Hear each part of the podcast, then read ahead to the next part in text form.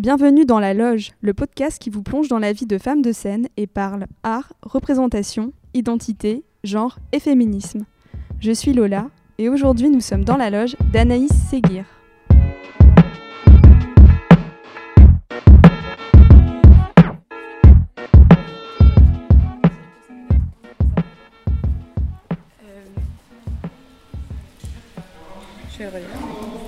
Tout cas, pour moi, arrêter de faire ces gestes quotidiennement, c'est aussi un moyen de me défaire des codes sociaux binaires homme-femme.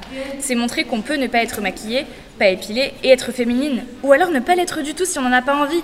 C'est s'autoriser à être une fille masculine ou un garçon hyper viril tout en mettant du rouge à lèvres. Bref, être exactement comme on a envie d'être et se soucier moins de comment les autres voudraient qu'on soit. Il est midi et je suis avec Anaïs, comédienne, auteure et metteur en scène. Depuis ce matin, elle répète avec sa compagnie son prochain spectacle intitulé Erreur 404. Nous sommes au Clos Sauvage, un espace autogéré d'activités culturelles situé à Saint-Denis, dans le 93. Anaïs, moi, ma première question, c'est tout simplement qu'est-ce qui t'a amené à faire du théâtre?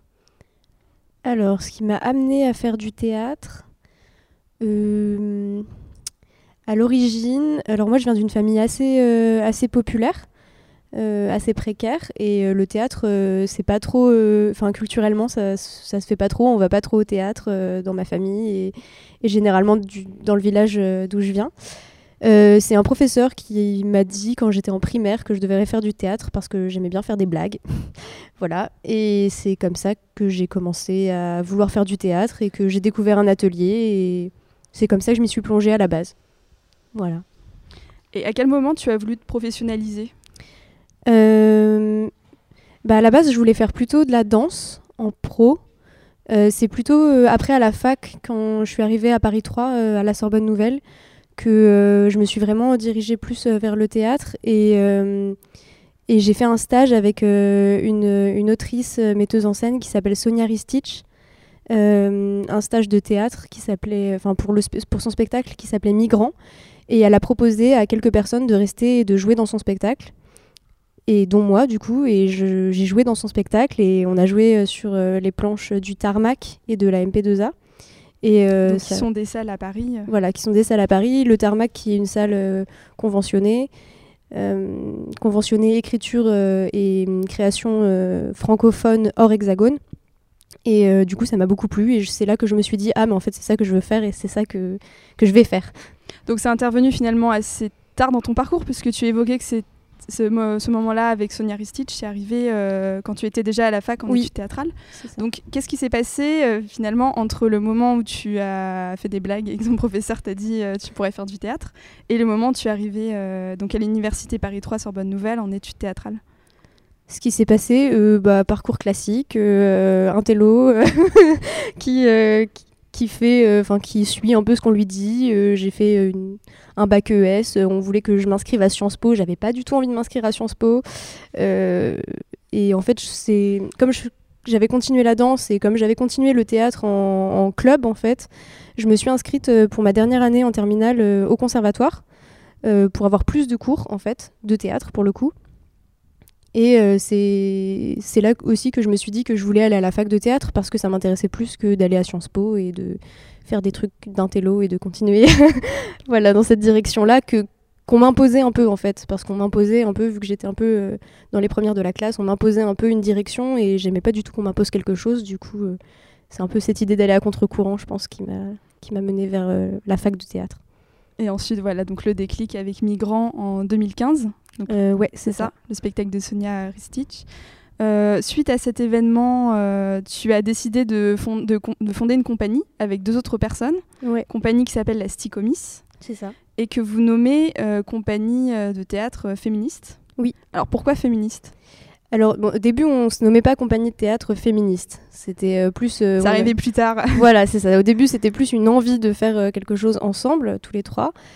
Euh, et puis petit à petit, on s'est rendu compte qu'on abordait des, des, thématiques euh, qui concernaient euh, d'abord les femmes, et puis des, des, thématiques qui nous concernaient en fait au quotidien. Et on s'est politisé petit à petit avec Mélissa Bertrand, avec qui on a fondé la compagnie. On s'est vachement tourné vers le féminisme toutes les deux, et c'est un peu une déconstruction des stéréotypes, une déconstruction des, normes de genre, etc., qui nous a amené vers, vers le fait qu'on se dise ah oui, en fait, là, on est une compagnie féministe parce que ce qu'on présente, en fait, c'est féministe de fait, puisqu'on propose un regard différent sur la société. On va maintenant s'intéresser euh, d'un peu plus près aux pièces donc, que vous avez créées avec la Sticomis. Mhm. En tant que comédienne, tu as participé à deux spectacles, Pollock et Lisa. Est-ce que tu peux me parler de ces deux rôles? Alors dans Pollock, euh, je jouais une, euh, une femme qui s'appelle Lee Krasner, qui, est la, qui était la femme de, de Pollock, donc le peintre américain du XXe siècle. Donc c'est une vraie histoire qui s'est passée. Fabrice Melchior après a fait un, une sorte de fiction euh, biopic euh, dessus.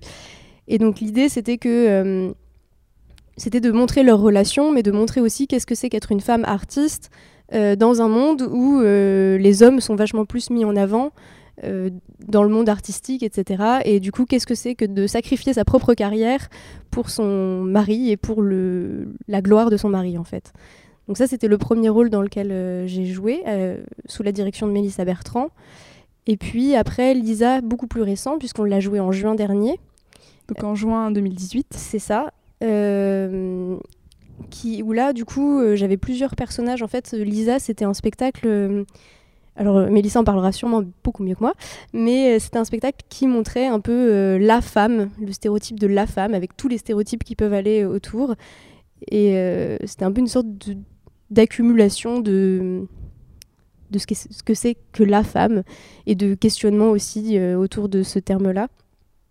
Et euh, j'avais plusieurs rôles dedans. Le rôle euh, que je jouais le plus souvent, c'était le rôle d'une jeune fille qui s'appelle Valentine, qui a vachement envie d'aider sa copine Macha à tester des trucs sexuels, enfin le BDSM, les trucs comme ça, et qui a très envie de participer à l'émancipation de sa copine, mais qui, qui est hyper flippée par tout ça. Et du coup, comment comment un peu un stéréotype de petite fille un peu enfin qui est à la sortie de l'adolescence euh, va essayer de s'émanciper en même temps que sa, que sa pote. Ça c'était un peu le rôle que je jouais dedans. Donc après ces deux expériences en tant que comédienne, tu t'es lancée dans l'écriture et dans la mise en scène avec le spectacle TW. Ensuite, il y a une astérisque. Euh, donc, tu as créé en 2017. Donc, TW, ça fait référence à l'expression trigger warning, c'est ça? C'est ça. Qui, euh, en fait, existe pour avertir les utilisateurs euh, d'un contenu euh, à venir qui peut être potentiellement choquant, parce que ça peut faire référence à des souvenirs euh, traumatiques. Et c'est une expression qui est utilisée en ligne sur les chats, par exemple. C'est ça. comment est né ce spectacle? Alors du coup, le spectacle Trigger Warning, il est né avant Lisa, juste pour faire la chronologie. et c'est un spectacle qui est né de mon envie c'est un peu un fourre-tout en fait comme spectacle parce que c'est né de mon envie de mettre mes réflexions féministes euh, sur le plateau. Sauf que du coup, j'avais pas vraiment de fil euh, conducteur de base à part qu'est-ce que c'est qu'être une femme? Ce qui pour moi le sujet. voilà, euh, c'est ça, c'est le sujet. J'ai interviewé pas mal de femmes là-dessus sur vraiment qu'est-ce que c'est pour vous être une femme? et au final, je me suis rendu compte que c'est que les réponses étaient hyper choquantes en fait. Et dans quel sens? Dans le sens où euh, on avait des femmes, beaucoup, qui se reconnaissaient être des femmes parce qu'elles avaient été violées, par exemple. Et que, en fait, euh, au final, c'était plus le regard des autres qui les identifiait en tant que femmes, plutôt qu'elles-mêmes qui se disaient Ah, je suis une femme. Enfin, voilà, dans l'idée, on se genre, on n'est pas tout le temps en train de se genrer euh, et de se percevoir comme genré, mais qu'au final, le regard des autres avait vachement d'influence sur sur euh, leur identité de genre et que c'était des identités qui étaient formées sur la violence en fait. Pour la plupart, pas toutes, mais il y avait quand même beaucoup, beaucoup de violence dans les témoignages. Et du coup, euh, d'où aussi le titre TW, parce que le spectacle abordait des violences gynécologiques, euh, des viols et autres réjouissances quand on est une femme. Et comment tu l'as construit ce spectacle? Il prend quelle forme? Alors, Parce que du coup, tu, donc, tu as fait appel à des témoignages c'est ça C'est de femmes. Mhm. Tu l'as utilisé directement sur scène ou tu es partie de ça pour euh, créer autre chose? Euh, Alors, je suis plutôt partie de, ces témoignages-là pour créer des situations. Euh, mais en fait, le spectacle, il avait déjà plusieurs. Il, a, il, avait plusieurs, il y avait plusieurs processus au sein même du spectacle, puisqu'il y avait des scènes que j'avais déjà écrites. parce que c'était des expériences vécues ou, ou écrites par rapport à justement à des témoignages. des scènes que j'avais écrites par rapport à des, à, un montage que j'ai fait de forum.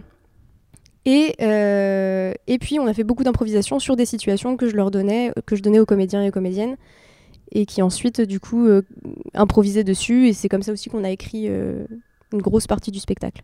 Donc vraiment en collaboration avec les comédiens Oui. Au plateau Oui, oui, c'est ça. Oui, Et ça a pris combien de temps, l'élaboration de ce spectacle? L'élaboration du spectacle a pris plusieurs mois puisqu'on a commencé les répétitions quelque chose comme octobre 2016 pour jouer euh, vers mars 2017. Voilà, au festival à contresens du coup qui est un festival de création étudiante euh, à l'université Paris 3 Sorbonne Nouvelle où on a joué deux dates. On va maintenant parler d'Erreur 404 puisque c'est le spectacle sur lequel euh, tu es actuellement en train de te pencher. Donc c'est un spectacle encore une fois que tu as écrit et euh, dans lequel tu abordes les liens entre le féminisme et Internet. Pourquoi ce spectacle après TW alors, euh, ce qui s'est passé exactement, c'est que après TW, il y a une comédienne qui est partie. Il a fallu la remplacer. Enfin, c'était un peu compliqué. Au final, on a arrêté. L'équipe euh, s'est dissoute. Et j'avais envie de reprendre TW à peu près là en janvier 2018. Je me suis dit, ah, je vais reprendre TW. Et au final, euh, en y réfléchissant, j'ai beaucoup évolué sur ma vision euh, du féminisme, sur euh, ma vision des stéréotypes de genre aussi. et puis, j'ai trouvé un fil rouge qui était beaucoup plus net, qui était vraiment voilà, le, rapport entre les genres, la sexualité et Internet. C'est comment Internet... est-ce qu'on est qu'on s'émancipe euh, de ces stéréotypes-là via Internet ou est-ce qu'au contraire, on, reproduit en fait tout euh, via Internet en fait? Voilà. Et euh, du coup, ce spectacle-là, il est mm, en, partie écrit par moi. Mais en fait, depuis que. Enfin, j'ai fait des auditions entre temps, j'ai rencontré les comédiennes, et en fait, qui se sont vachement emparées du texte. Et le texte a, a, beaucoup été modifié en fait au plateau et aussi euh, directement par des comédiens et des comédiennes qui ont, euh, qui ont recréé des morceaux de texte en fait par-dessus euh, les miens. de sorte qu'en fait le texte soit plus juste sur des, aussi sur des thématiques que je maîtrise pas complètement parce que je suis pas forcément concernée. Par exemple sur la transidentité, puisque je suis une personne cisgenre, c'est-à-dire dont le genre qui a été assigné à la naissance est le même que celui dans lequel je me reconnais. Donc sur les, sur les textes, euh, notamment euh, qui parlent de la transidentité, euh, moi j'avais des idées en fait, mais ce parcours-là n'était pas encore tout à fait écrit. Et, et, du coup, on l'a fait vraiment avec les comédiens et les comédiennes, notamment avec la personne qui était concernée. Et donc là, par rapport à TW, on observe un peu une même construction générale. Donc on suit plusieurs personnes. Est-ce que tu peux me parler juste de ce, de ce procédé, euh, de, ce système un peu d'écriture? Euh, oui, en fait, je crois que c'est juste. Enfin, y a, voilà, il y a trois parcours. Euh, chaque parcours suit un personnage principal. je pense que c'est surtout le fait que j'aime bien parler de plein de choses et que j'ai du mal à me contenir et que et que du coup je préfère je préfère aborder plusieurs personnages sur une même thématique plutôt que euh, qu'une seule en fait. Enfin, c'est juste de la frustration euh, purement personnelle qui fait que. du coup, tu proposes plusieurs narrations. Euh, voilà, t'es pas, pas frustré d'en avoir qu'une seule. C'est ça. Et après, ce qui fait aussi que c'est que c'est peut-être moins développé. Mais comme le, le spectacle, il s'adresse aussi à un public de personnes pas forcément initiées au féminisme, etc. Je pense que c'est pas un problème que ce soit abordé et pas forcément développé et pas exhaustif parce qu'on peut pas faire une conférence. C'est pas, ça sera jamais exhaustif euh, sur des thématiques comme ça, c'est très compliqué. Du coup, voilà, c'est comme trois ressentis de trois parcours de vie différentes. Ces derniers temps, j'ai rencontré des gens qui me ressemblent, qui se posent des questions. Des personnes qui ne prennent rien pour acquis et qui façonnent pièce par pièce leurs identités multiples. Nous sommes des êtres qui tissons des ponts entre plusieurs réalités. J'ai lu ça quelque part. Grâce à ces liens qui nous rassemblent, je n'ai plus peur de construire mon corps comme je l'entends, de correspondre à l'image mouvante que je me fais de moi. Et je refuse de continuer à frustrer mes désirs simplement parce que certaines personnes ne sont pas prêtes à me voir ainsi. La peur doit changer de camp ou disparaître totalement. Et donc tu parlais, euh, juste avant, tu parlais euh, de la question du genre, qui finalement est, euh, est centrale dans ton travail. Et donc le genre et euh, les questionnements du coup sur la féminité, la virilité, il y a ce que tu appelles le virilisme. Est-ce que tu peux me parler de ça? Oui, alors le virilisme dans les milieux euh, militants féministes, c'est l'injonction à la virilité. Donc c'est-à-dire que on, sait que le sexisme est tourné principalement, enfin, est subi principalement par, par les femmes ou par les personnes non binaires, etc etc.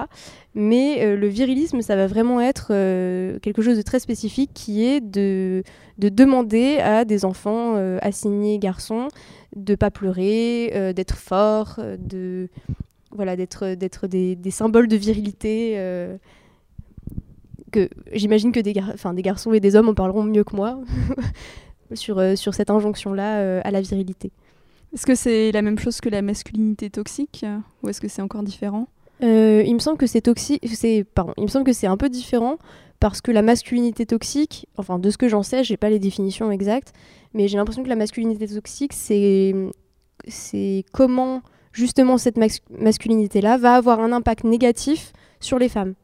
Enfin moi c'est comme ça que je le vois en tout cas. Peut-être que je me trompe, alors que la virilité, le virilisme, pardon, c'est vraiment euh, l'impact négatif que ça a directement sur les hommes en fait.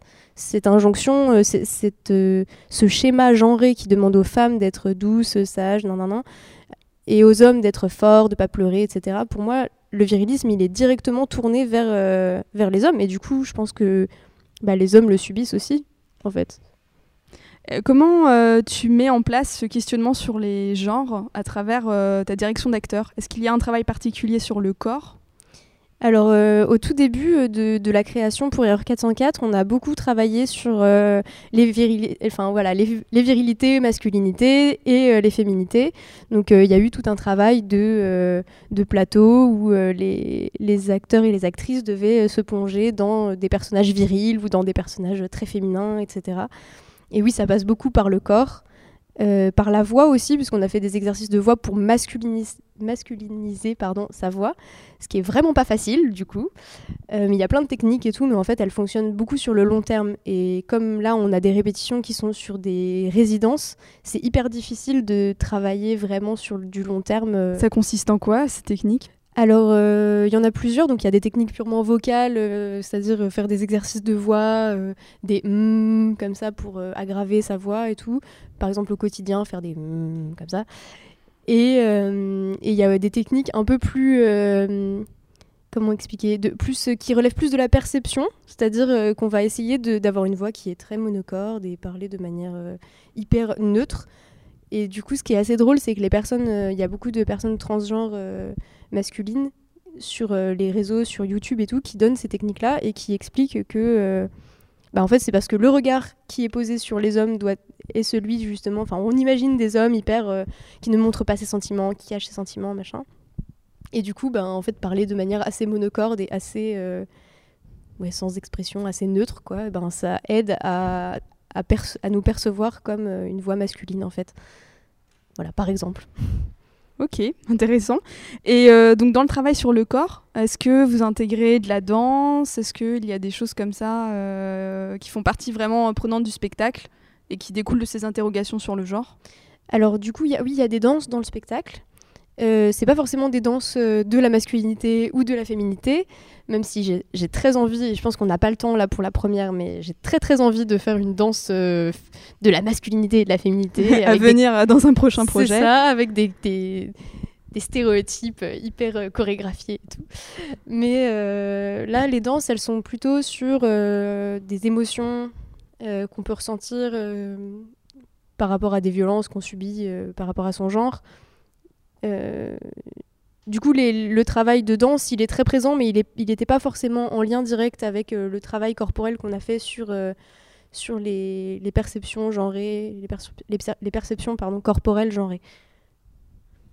Comment tu nommerais euh, ton théâtre, à part théâtre féministe? Donc ça, c'est ce qu'on a vu au début. Est-ce que tu, appellerais cela un théâtre militant, un théâtre documentaire? Bah, Militant, je sais pas, parce que mon idée, c'est pas non plus de mettre des discours ultra politiques parce que les gens se braquent très vite euh, quand on leur assène euh, un point de vue politique et qu'on leur dit voilà c'est comme ça et pas autrement, alors que quand on laisse la place à la réflexion, euh, j'ai l'impression que, que ça avance plus. Donc je dirais pas théâtre militant, même si je suis une personne militante par ailleurs, mais peut-être théâtre de la sensibilisation aussi, parce qu'on s'adresse aussi à des personnes qui ne sont pas forcément initiées. On travaille avec des des collégiens de troisième. donc ouais, théâtre de la sensibilisation, je sais pas si ça se dit. Et théâtre documentaire, oui, parce qu'il y a quand même une recherche de terrain qui est là. Après, c'est pas documentaire dans le sens où on ne fait pas, on fait pas juste une reproduction de, des témoignages ou des, des matériaux euh, bruts en fait. C'est quand même de la fiction. Mais du coup avec des sources euh, documentaires. Oui. Mais qu'ensuite vous réutilisez. Euh. Des sources documentaires. On a, on a toute une page commune, une page de ressources où du coup on a plein de documentaires à regarder, plein de, de, de, ressources diverses et variées. Ah, d'accord, il y a des références communes oui. du coup dans le travail pour la compagnie. Oui, complètement. Complètement. Ça vous permet de créer peut-être un vocabulaire, un univers commun ou... Oui, c'est ça. ça, ouais, c'est ça, l'objectif. Bah, Surtout qu'en fait, on n'est pas, on n'évolue pas forcément tous dans les mêmes, dans les mêmes milieux. Euh, bon, pour TW, c'était hyper euh, marqué parce qu'il y avait des gens qui n'étaient pas du tout féministes quand ils sont arrivés et d'autres très féministes. Euh, pour Erreur 404, un peu moins parce que tout le monde avait une sensibilité féministe au début. Mais on n'a pas, comme on n'évolue pas forcément dans les mêmes milieux, on n'a pas tous et toutes les mêmes références. Et du coup, bah, en fait, là, le, le, document qu'on s'est fait avec toutes les ressources, c'était oui, une manière aussi de nous regrouper, d'avoir les mêmes, les mêmes, euh, le même background, en fait. Hmm. Le même langage commun. Hein. C'est ça, le même univers aussi. Donc, tu parlais de théâtre de la sensibilisation. Oui. Alors, donc, euh, on va parler maintenant de ce pan d'activité de la compagnie, puisque vous faites pas mal, euh, en tout cas, vous, essayez de vous développer dans ce sens-là, de faire des, représentations avec des scolaires, des débats, des ateliers. Est-ce que tu peux me parler de, cette activité? Alors oui, du coup, moi, mon, vraiment, mon désir là, c'est que chaque euh, représentation soit suivie d'un débat, ou en tout cas d'un espace de parole ouverte où les gens peuvent poser des questions. Donc c'est pas forcément un débat hyper, euh, hyper travaillé et tout, mais en tout cas au moins un espace où euh, les gens peuvent nous faire des retours, euh, ne serait-ce que pour savoir comment notre travail il est perçu. donc ça, et puis en plus les ateliers, c'est des choses qui nous intéressent aussi en rapport avec des lycéens ou des collégiens plutôt à partir de 14-15 ans quand même, parce que c'est des thématiques assez dures. Et puis il y a pas mal de thématiques aussi, on parle de la pornographie, etc. Donc ça peut pas s'adresser à un public trop jeune.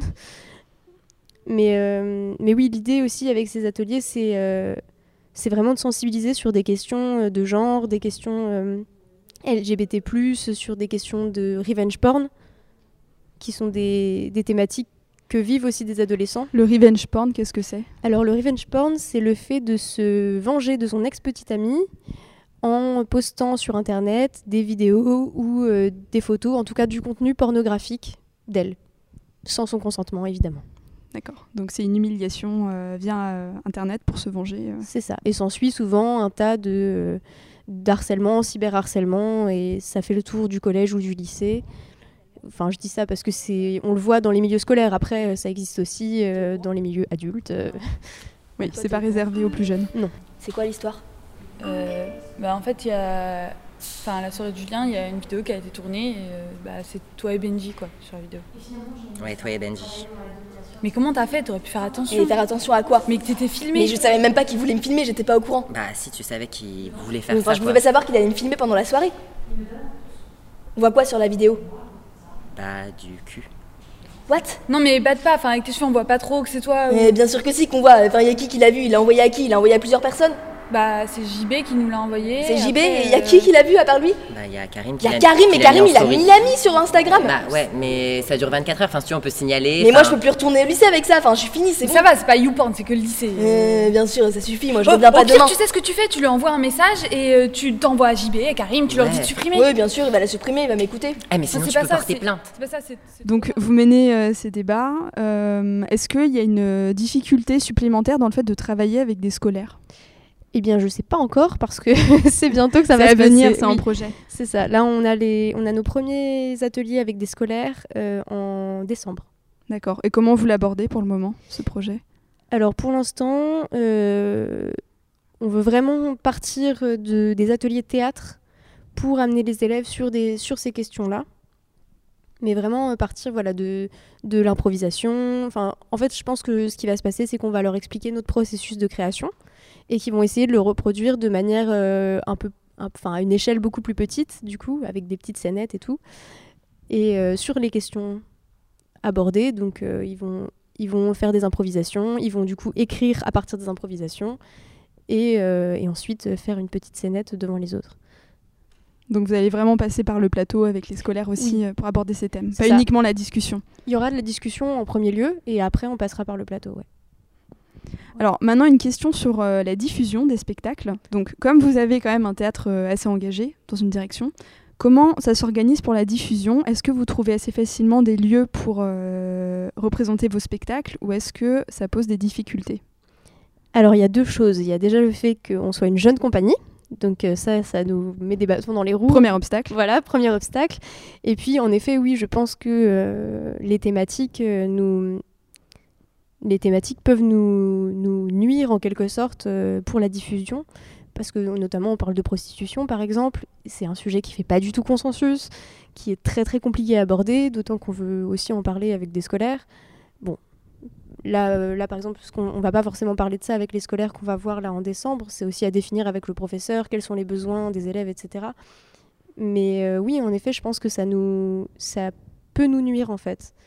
Parce que euh, on, part, par exemple, pour la prostitution, on part d'un principe neutre qui est que on n'a pas d'a priori négatif sur la prostitution en soi et que du coup, c'est en parlant avec des personnes concernées, en récoltant des témoignages, en, travaillant vraiment euh, sur le terrain, etc., qu'on va faire notre, euh, notre parcours et qu'on a fait notre parcours. Et donc, il n'apporte pas un regard absolument négatif sur la prostitution, et notamment sur la prostitution choisie en ligne, etc.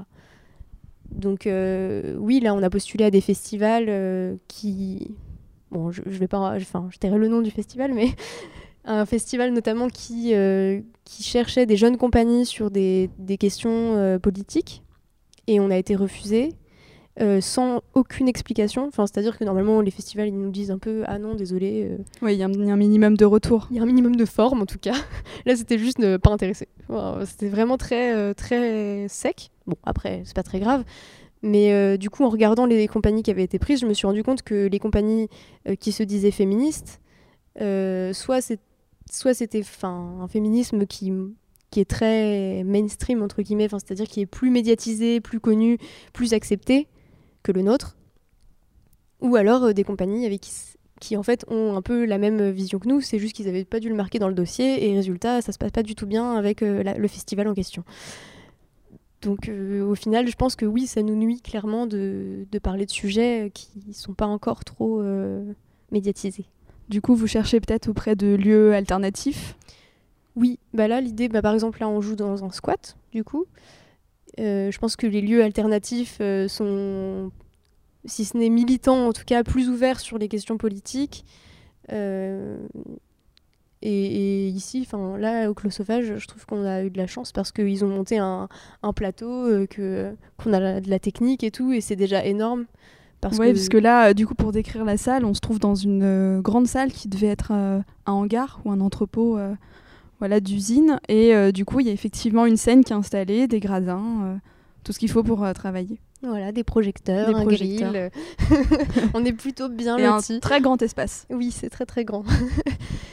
Mais oui, voilà. Nous après, on aimerait beaucoup travailler dans des espaces, dans des théâtres aussi, qui sont pas forcément des théâtres, enfin, en tout cas pas forcément des théâtres militants ou ou des, ou des lieux alternatifs parce que notre but quand même à terme c'est aussi d'être professionnel et de pouvoir en vivre et pour l'instant ce n'est pas vraiment le cas. Oui, puisque dans les lieux alternatifs du coup généralement il n'y a pas de rémunération. Euh. Bah, c'est au chapeau quoi. C'est au chapeau. voilà. Quand est-ce qu'on va pouvoir voir Error 404 Alors euh, on a une performance prévue le 3 novembre.